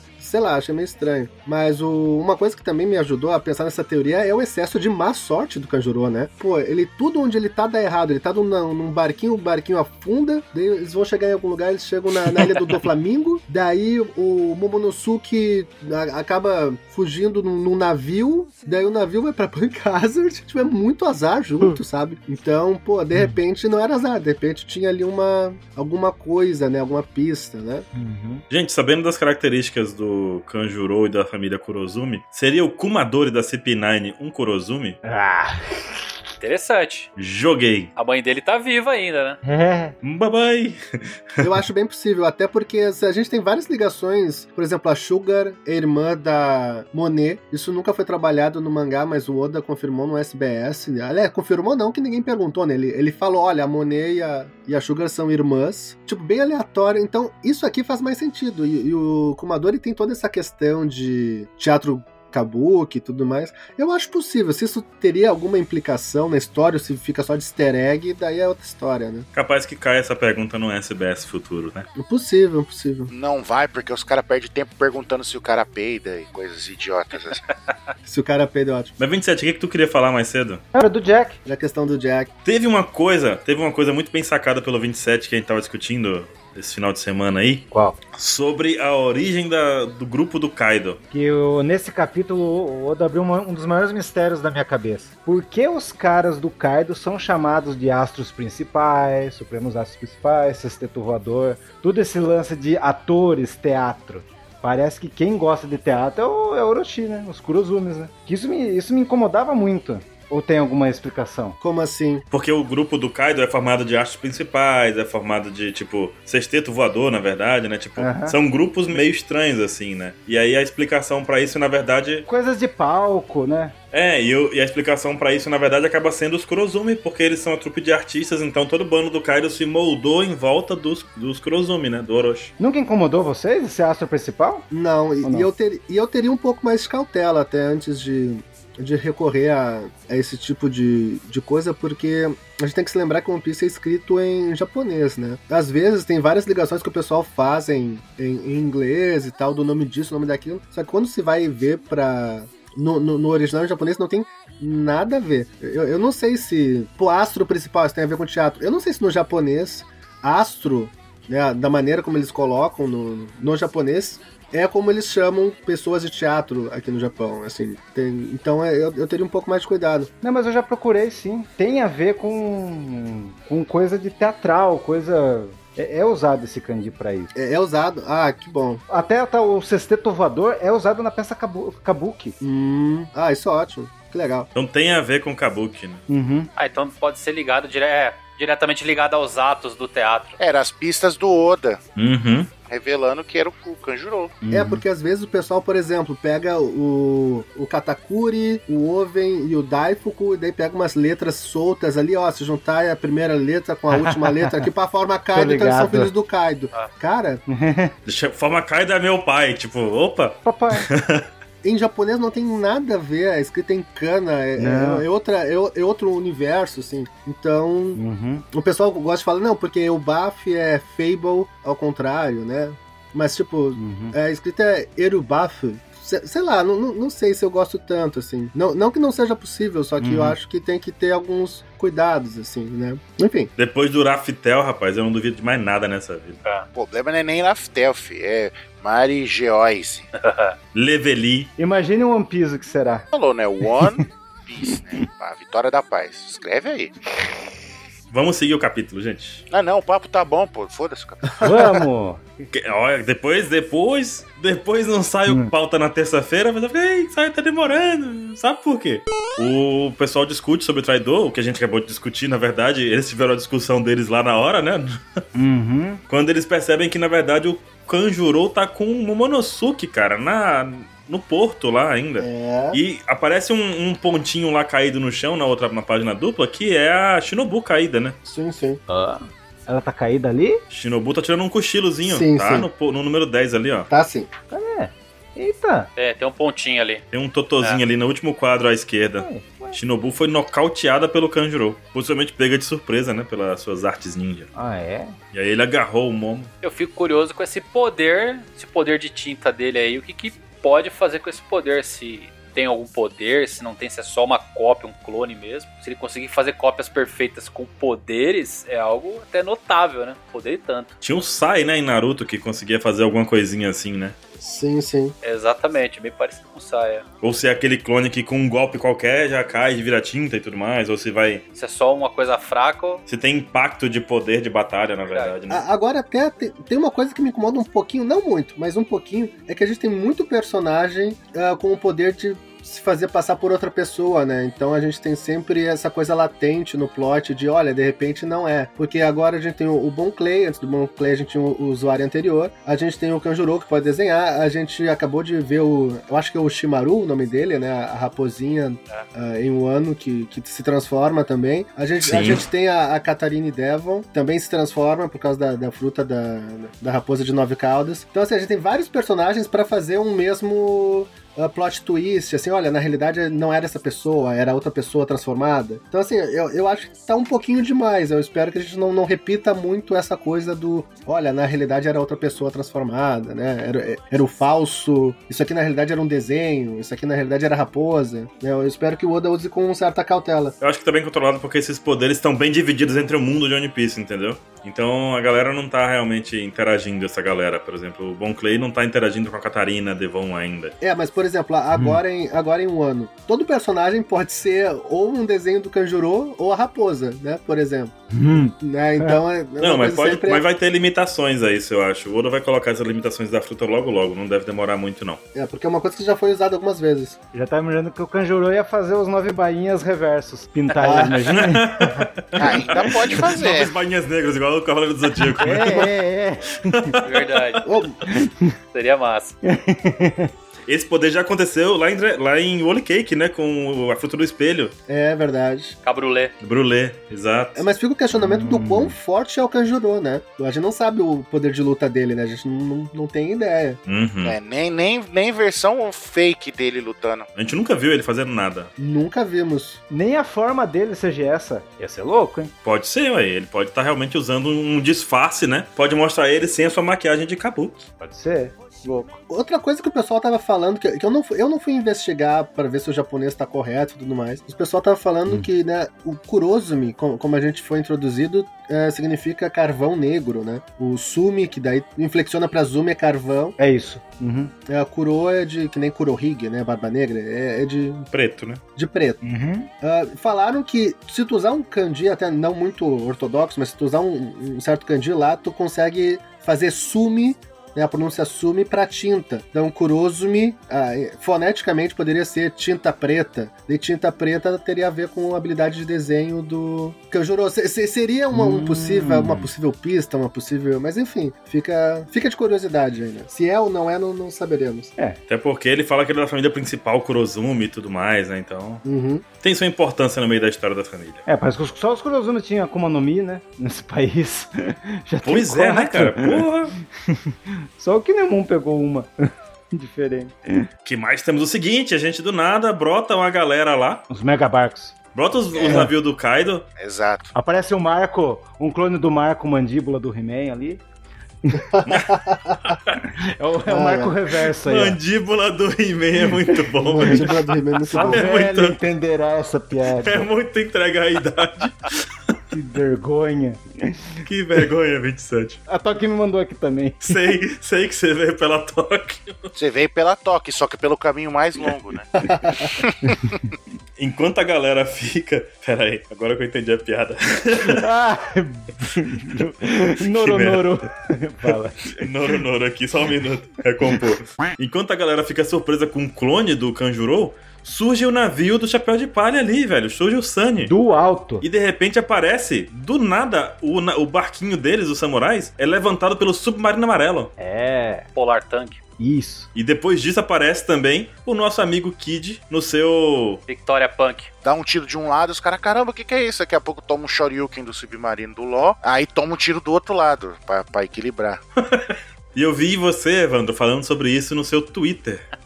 sobre o- um detalhe bem interessante ali no Vitória Punk. Deu uma bugada na galera ali, né? O quê? E aí? Tem ou não tem um ovo ali? Puxa essa pra gente, Evandro. Então, a primeira impressão é que realmente parece que tem um ovo ali no convés do, do Victoria Punk. Ah, não. Roger 2.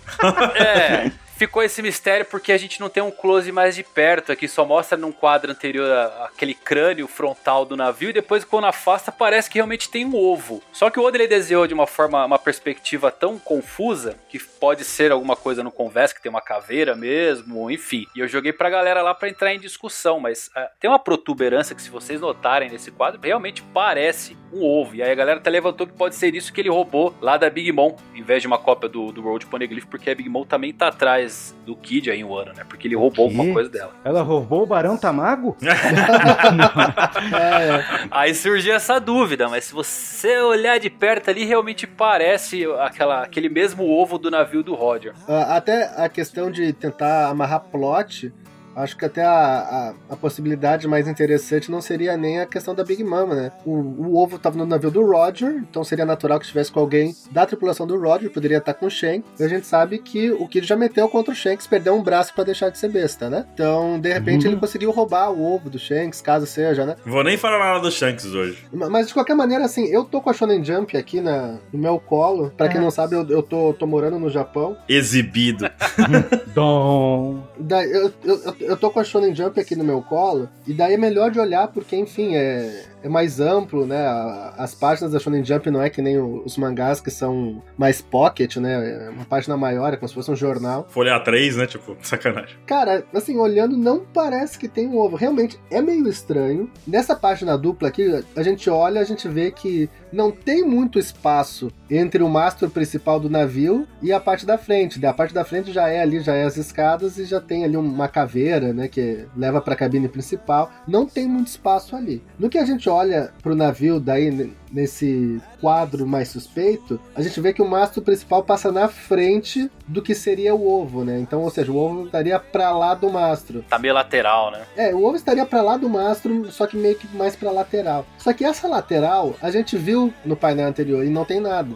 Não tem nada. Isso a gente consegue ver. É exatamente o que a gente viu. Bom, tem uma explicação boa dessa, que é, tipo, no- no- junto com o filme Stampede, saiu também um volumezinho do especial do filme, Isso. né? E nele mostra os navios supernovas. Sim, Uhum. exatamente. A gente, inclusive, traduziu as imagens aqui na OPEX, eu vou deixar o link na descrição. E E nele mostra, né, o navio do Kid, o Vitória Punk. E aparece essa depois do mastro, uma partezinha, um círculozinho em volta, em que tem um uma caveira lá também. Uma outra caveira, né? Uhum, Então pode ter sido, como o desenho é muito pequeno e a precisão desaparece ali, né? uhum. Pode ser, de fato, somente a caveira que. Um crânio que tem, na verdade, né? Depois do mastro. Em vez de ser as, as pintas de um ovo, seriam os dois olhos e o nariz. E se você olhar nesse- nesses esboços mesmo que tem do, do Stamp, até se você olhar por cima, tem uma, uma cena que você consegue ver a perspectiva do convés de cima. Parece mesmo um ovo se você for olhar assim por cima, onde tem essa parte da caveira. Sim, sim. A galera que puder dar uma conferida, dá uma olhadinha, você olhar, parece um ovo. Sim, parece mesmo ovo. Mas é que é, realmente é o desenho ali traçado, do jeito que o Oda desenhou, uma parte mais aberta do convés onde tem essa caveira. É, agora o, o Evandro vai me chamar de exibido de novo, mas.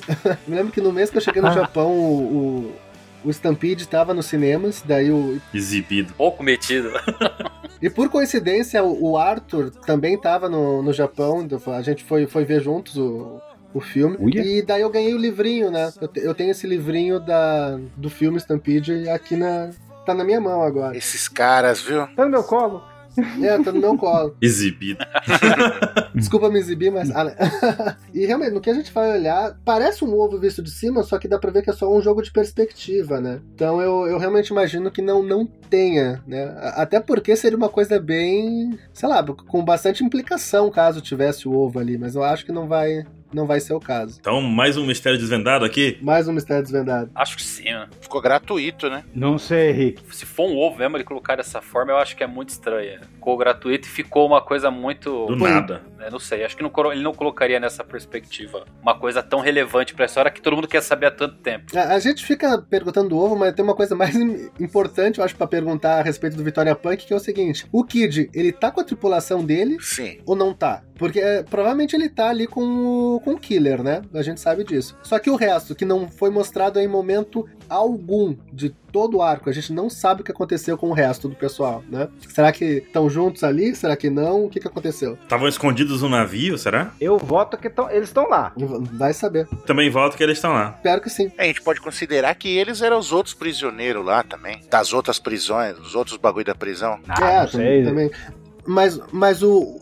Por algum motivo, o Oda ele não tem mostrado as tripulações, né? Eu até tô curioso pra saber da, da tripulação do Hawkins, em especial do gatinho, né? Tem um gato Mink na, na tripulação do, É, o Faust. do Isso. Hawkins. O Faust não, não, não foi mostrado ainda, né? Não, não se sabe o É. que aconteceu com o Faust, nem, nem com ninguém, né? Então, tô, tô Uhum. curioso pra saber o que, que aconteceu, se o Kaido deitou eles mesmo porque não precisava deles, enfim, vai saber. Pela cara do Kid no próximo quadro, eu acho que a tripulação tá lá, mas eles devem estar tudo igual o Killer. tudo sorrindo Será? infinitamente. É. Tudo sorrindo. Kaido dos 100 reféns.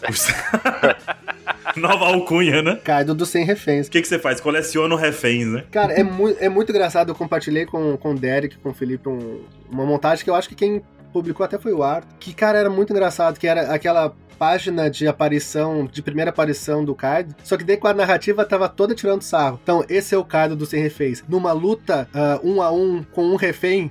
Sempre aposte no Kaido. e é tudo, e tudo assim.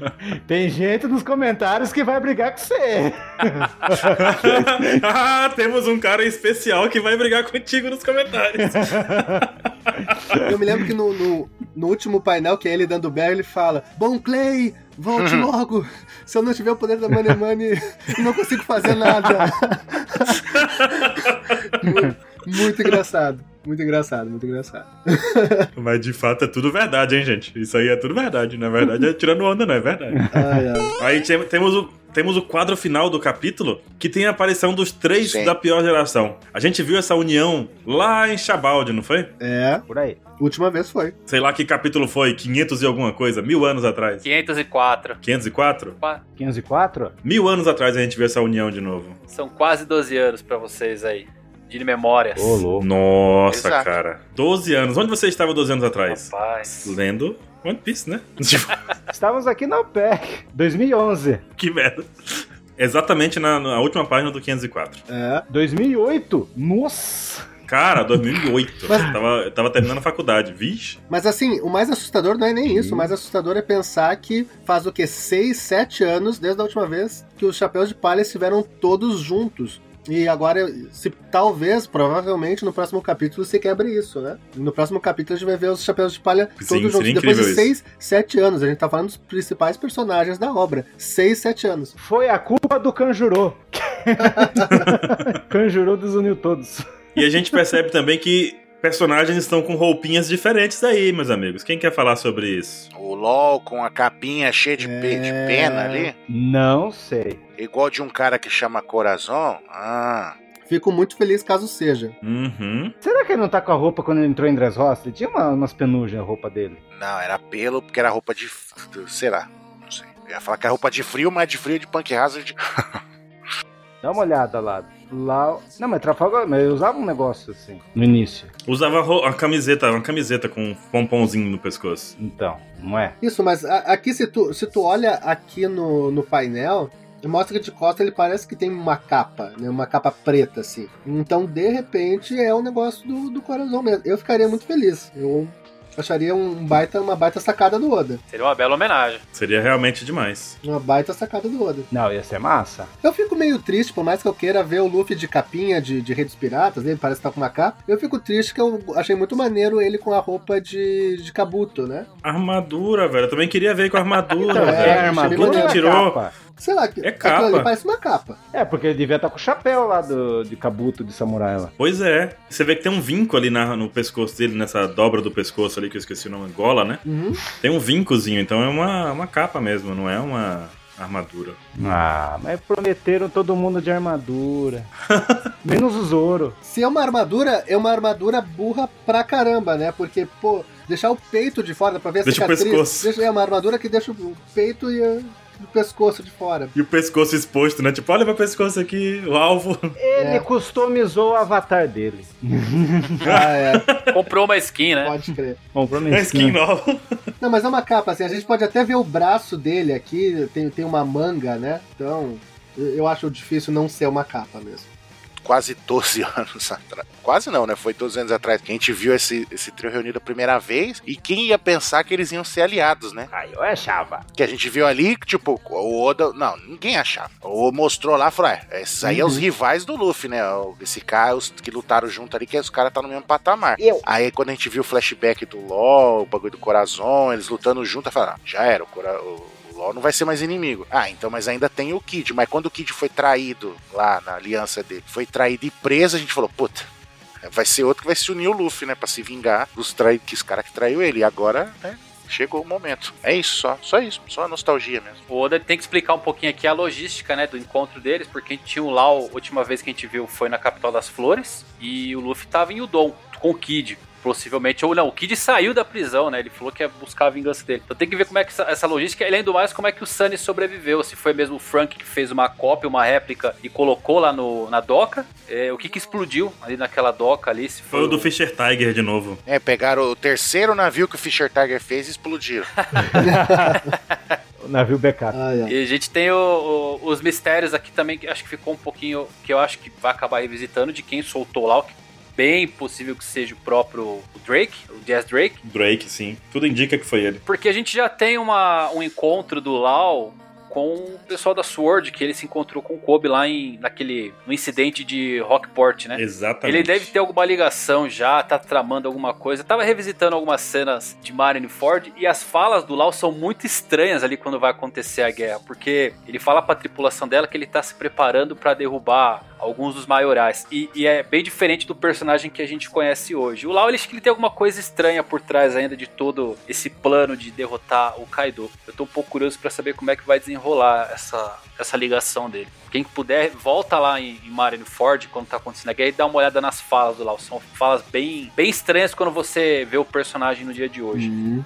Ainda sobre esse capítulo, a única coisa que eu queria comentar que eu tive uma experiência engraçada, porque quando saíram os spoilers, eu normalmente eu não, não leio os spoilers, peguei meu celular, tinha um bilhão de mensagens, um bilhão de comentários, um bilhão de tweets. É possível, cara. É. Eu não fico brabo quando acontece coisas tipo isso e o pessoal vem falar comigo, assim, eu não fico mesmo. E daí, eu, ah, ok, vá. hoje então vou ler o spoiler. Só que foi bem no início do spoiler e não tinha tanta imagem, assim. E daí eu me lembro que do nada peguei e vi a imagem do. totalmente fora de contexto, peguei e vi a imagem do, do Kinemon cortando a cabeça do, do Kanjuro. Eu pensei, caralho, viado, o que, tá acontecendo, moleque? Imagina, totalmente vivo. fora de contexto, só vê o painel, pá, o Kinemon cortando a cabeça do Kanjuro. Daí eu respirei fundo, fui ver o contexto, ah, ok, ok, não, não é o... É um desenho, ok, beleza, né? Mas aí, é, o, o choque de ter visto foi, foi engraçado, foi curioso. Hum, Por trás dos, dos bastidores. É. E aí, eu tenho algumas coisinhas. Posso jogar as cartas? Posso? Manda, manda, manda. Quem vence o Kanjuro? Kinemon ou Denjiro? Pela jornada Kinemon. Eu acho que o Kine, Kinemon também. Eu acho mais justo o Kinemon. Denjiro vai pegar o Orochi. Kinemon, Kinemon, Kinemon. Concordo, Evandro. Acho que o Denjiro tem uma missão maior. O que deixou o cabelo dele branco, ele vai dar um jeito de ficar colorido de novo. Eu acho que no, no final das contas, o Momonosuke vai dar algum jeito de dar cabo no, É, vai dar o last hit. no Orochi. Eu acho que o Orochi fica na conta do, do Momo. Será? Será que não vai ser no Kaido? Dragão versus dragão? Não, eu acho que o Kaido, no, no final das contas, vai ficar na, na conta do, do Luffy, do trio monstro, enfim. Eu acho que o, o Orochi, até porque não, não, não se mostrou se o Orochi tem um poderzão de batalha, se ele é só um, um aleatório que tem uma fruta interessante. Sei lá, alguma coisa me diz que quem vai deitar é o Momo. E a gente tem até algumas sei lá, a espada do Momo é a espada que foi usada uh, na mitologia para vencer o Yamata no Orochi, né? Então já tem ali uma conexão hum. de, de, de, background ali. Sei lá, eu, eu, acho que quem deita o Orochi é o Momo. É. E você vai ignorar a teoria que a Shinobu vai envelhecer o Momonosuke, vai virar um dragãozão de contra? Eu não gosto dessa teoria, não, não, não, 27, porque vai acontecer o que aconteceu com o Gon em Hunter x Hunter. Tipo, ele vai perder anos de vida dele para poder ganhar um poder para resolver um problema depois. Mas vai crescer o cabelo do Momonosuke. Eu acho que não funciona em coisa viva, não, o poder dela, viu? Só em é. é, coisa inorgânica. Pois é, não funciona é coisa, coisa viva. Inorgânica. É, mas meu, meu último vídeo, fora esse do, do Kanjuro, é um vídeo justamente sobre a, a maturidade do Momo e, quiçá, a, a maturidade da, da Tama também, né? Mas, uh, assim, eu, eu, eu, não tento entrar em detalhes de como isso aconteceria, se seria um efeito colateral da fruta da Toki, se, sei lá, alguém ali vai ter herdado uma fruta. Se... Não, não entro nesse detalhe. Mas eu acho bem razoável, cara, que isso venha a acontecer assim. Não é uma coisa pesquisada, né? Mas eu acho que o fato de que a gente tá vendo o Momonosuke treinando todo o painel, todo, assim, várias vezes a gente viu o Momonosuke treinando, a gente já sabe que ele tem uma espada pronta para ele, ele fala sobre né, é, sei lá, eu, eu, eu, ficaria curioso, eu ficaria muito chocado se ele não tomasse parte ativa na batalha, né? Então, e, e o melhor personagem para ele deitar é o Orochi, né? Ele vai deitar quem? O Kaido? Sei lá, pode até rolar ali uma lutinha de dragão, mas normalmente se espera, em especial One Piece, ele é bem canônico com isso. Quem deita o vilão principal sempre é o Luffy, né? Então, com ajuda ou sem ajuda, mas quem deita é o Luffy. Então, sei lá. Você tá falando que o Momonosuke vai usar o Sunat no Orochi? Então. Sunat. Dá uma porrada nele. Eu gostaria de ver. E a, e a Tama também, né? Hum, sem querer tergiversar muito, mas a, a Tama, com essa questão dela querer ser uma Kunoichi, e a promessa do Ace de ah, quando ela for uma Kunoichi habilidosa, de repente ela, ela viaja pros mares. E pô, o Oda trouxe o Ace de volta pra história, né? É uma carta muito emocional para tu trazer por nada, né? Então a promessa é: ah, quando você se tornar uma Kunoichi habilidosa, te levo pros mares comigo. Daí agora teria o Luffy, né, pra, pra cumprir a promessa no lugar do Ace, só que daí falta ela se tornar uma Kunoichi habilidosa, né? Uhum. Eu acho que tanto o Momonosuke quanto a Tama são coisas para o futuro, entendeu? Pro Two Piece? Não para agora. São apostas pro, pro futuro. Sim, não, não para não que a gente vá ver, mas que ficou aí tipo o Kobe jogado no tempo, sabe? Um dia eu vou ser. Ah, a sim. gente chegou a ver o Kobe grande, mas a gente não vai chegar a ver o Momonosuke grande. Talvez veja em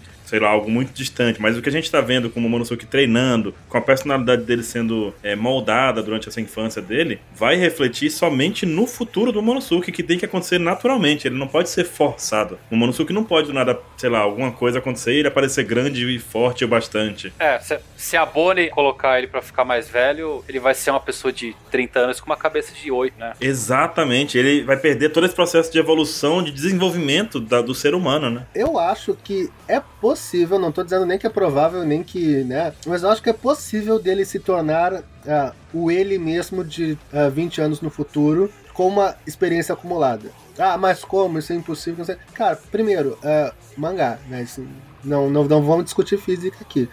Segundo, a gente já viu isso em outras obras, né? Quem assistiu Katekyo Hitman Reborn, a gente tem lá o personagem do Lambo, ele consegue virar ele mesmo de 10 anos, 20 anos no futuro, com experiência acumulada, com maturidade acumulada, seria como ele seria 10 anos no futuro, com né, tudo acumulado. Então, assim, é, é possível, né? Será que teremos um, um Gon de Hunter x Hunter aí, um Momonosuke com cabelão de pé? Eu não gosto dela, eu não gosto do que aconteceu com o Gon. Não é, gosto. Eu não, eu não gosto muito, não. Vou dizer que eu não gosto muito, não. Mas... Eu não gosto, não. Tem muitos personagens fortes nesse momento, em um ano. Tem muitas coisas que podem acontecer para poder jogar uma carta dessa assim e falar: vai, vai, Momo, é seu. Pô, deixa ele quieto, ele é uma criança, deixa ele ser a criança. Não, dele dar o golpe no Orochi e finalizar o Orochi, eu acho legal, mas ele como criança. Mostrar que mesmo ele sendo criança, ele, a carga toda emocional que ele tá carregando, uhum. mesmo sendo. Ele pulou alguns meses pro futuro, né? Dos 20 anos, mas a carga de 20 anos tá nele, de um jeito ou de outro. Potencial ele tem, né, uhum. né? Já que ele tem um hack fudido da observação. Pois é. Exatamente. Agora botar ele grandão ali. Sem contar que ele tem a voz de todas as coisas mais bem evoluída que a gente já viu na série, né? Ele conseguiu Uhum. dar ordens pra Zunisha que possivelmente tá indo pra Wano, com toda certeza. Ah, sim, também acho. A criatura mais forte. Ah, Eu acho que o Oda vai ter que costurar muito bem o arco de Wano, porque eu acho que o Wano tem um defeitinho. É, o Wano tem muito aliado pra pouco inimigo.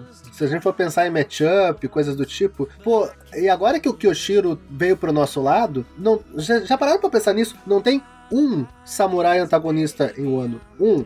Tu tem ali os ninjas, né? E o bando da E Big tu Mom. tem a, o Beast Pirates e tu tem o Orochi, tá ok? Quer chamar o Orochi de samurai, tudo bem. Só que assim, não, mas o bando da Big Mom, mas samurai e aqueles policiais também. Não, sim, mas, mas tipo, inimigo tem bastante, sim. Tem os Onis também, né? É, mas é que tá. é, Samurai, é, samurai não tem, não tem. É verdade. É que tá. A gente tem os caras até o momento meio random, assim, né? Tem os numbers. Não, ok, tem os numbers, mas ah, quem é que vai derrotar tal number? Pô, a gente nem foi introduzido ainda. No momento, a gente tem o que de personagem assim pra pensar em matchup, pra pensar em pô, quem é que vai derrotar? Ah, é ali os Beast Pirates principais, o- os, os seis voadores, e é isso. Assim, e, e tem muito personagem do nosso lado. Eu sei quem que a Kert vai derrotar. Quem? Quem que a gente vai derrotar? Pero espero. Mas calma aí. Olha, o pauta já tá no limite de duração, gente. Só muda o título, vira o Pex Cash. mais, mais duas perguntas, eu juro. Vai, 27, vai. Vocês não ficaram tristes com a vitória do Sop com a careta do Kanjuro lá na Sugar? Não tirou o mérito do, do Sop? Não, não acho. Cara, mais mérito que o Sop, ele despertou o hack da observação, lançou um negócio triplo. Podia ser uma bomba tida. Se o Zop não acertasse o tiro, não ia adiantar bosta nenhuma. É, mérito total do Zop. É sensacional aquela cena, e daí tem várias partes, né? a- a- o, o tiro dele, que daí explode primeiro, explode segundo, entra numa janela, entra na outra. É, eu acho sensacional aquela Hum. cena e muito mérito do Usopp. E quando explode é aquela maravilha. É. Eu fiquei bolado. O Oda conseguiu reciclar um momento cômico e ser tão engraçado quanto. Eu achei muito genial. O Ryusuke também, o dragãozinho, eu fiquei triste. Por isso que ele Ah. matou o dragãozinho, né? Porque a tinta acabou, né? Ali foi triste mesmo. Tinha o Pardal também, o Pardal torto lá. Eu vi no Twitter o pessoal falando: não culpem um filho pelo pecado dos seus pais. Muito amor ao Ryonosuke. Sensacional. Ainda te amamos muito, Ryonosuke. E o Oscar de melhor traidor vai pra quem? Pro Drake, pro Denjiro ou pro Kinemon? Pro Bruno. Bruno. Entendi. Ainda vai. então tá, né? Acho que tá bom. Tem mais alguma coisa, 27? Eu fechei. Então encerramos o pauta por aqui. Gostaria de agradecer novamente aqui a presença do Evandro do Mangaque e do Marco do canal Marco. Ou do canal Ah, Henrique, falou- sei lá. Ah, ele falou! Não! Fiquei confuso por um momento. Ai, ai. Acontece. Eu que agradeço o convite, pô, sempre um prazer. Quiser me chamar outras vezes, tô sempre na área aí, precisando bater um papo, trocar uma ideia, sempre, sempre legal. Maravilha, com certeza vamos convidar mais vezes. Terá convite. Grande abraço pro pessoal que tá escutando aí, fico feliz mesmo. Pô, eu, eu queria agradecer também, a- até porque muita gente do, do público BR acaba não, não me conhecendo por, por eu ter feito vídeos em, em inglês. Então, pô, conseguir falar com o público BR pra- através de vocês e tudo mais é sempre gratificante. E eu gosto muito desse clima que tem na, na comunidade de One Piece, que o pessoal se gosta muito, assim. Em seguida eu troco, troco ideia com, com o Evandro, com o Chapéu de Palha, converso com o Baruch no, no Twitter, e, e eu gosto desse clima, assim. Eu, eu gosto de ver o pessoal unido, assim, pra, pra entreter o pessoal, né? Muita gente assiste One Piece meio alone, assim, não tem muito com quem conversar no dia a dia, e acaba se identificando, né, de assistindo ah, podcast, assistindo os vídeos, né? Então eu, eu gosto de fazer parte disso assim, e eu gosto de ver que o pessoal se dá muito bem, né? Então, pô, obrigado por me chamarem. No que chamarem, vou estar sempre aí. Conseguindo conciliar meus horários aqui com, com os de gravação de vocês, é, tô aí. Maravilha. É uma honra tê-los. Então até semana que vem. Avante, vamos! Bora. Valeu, galera. Falou!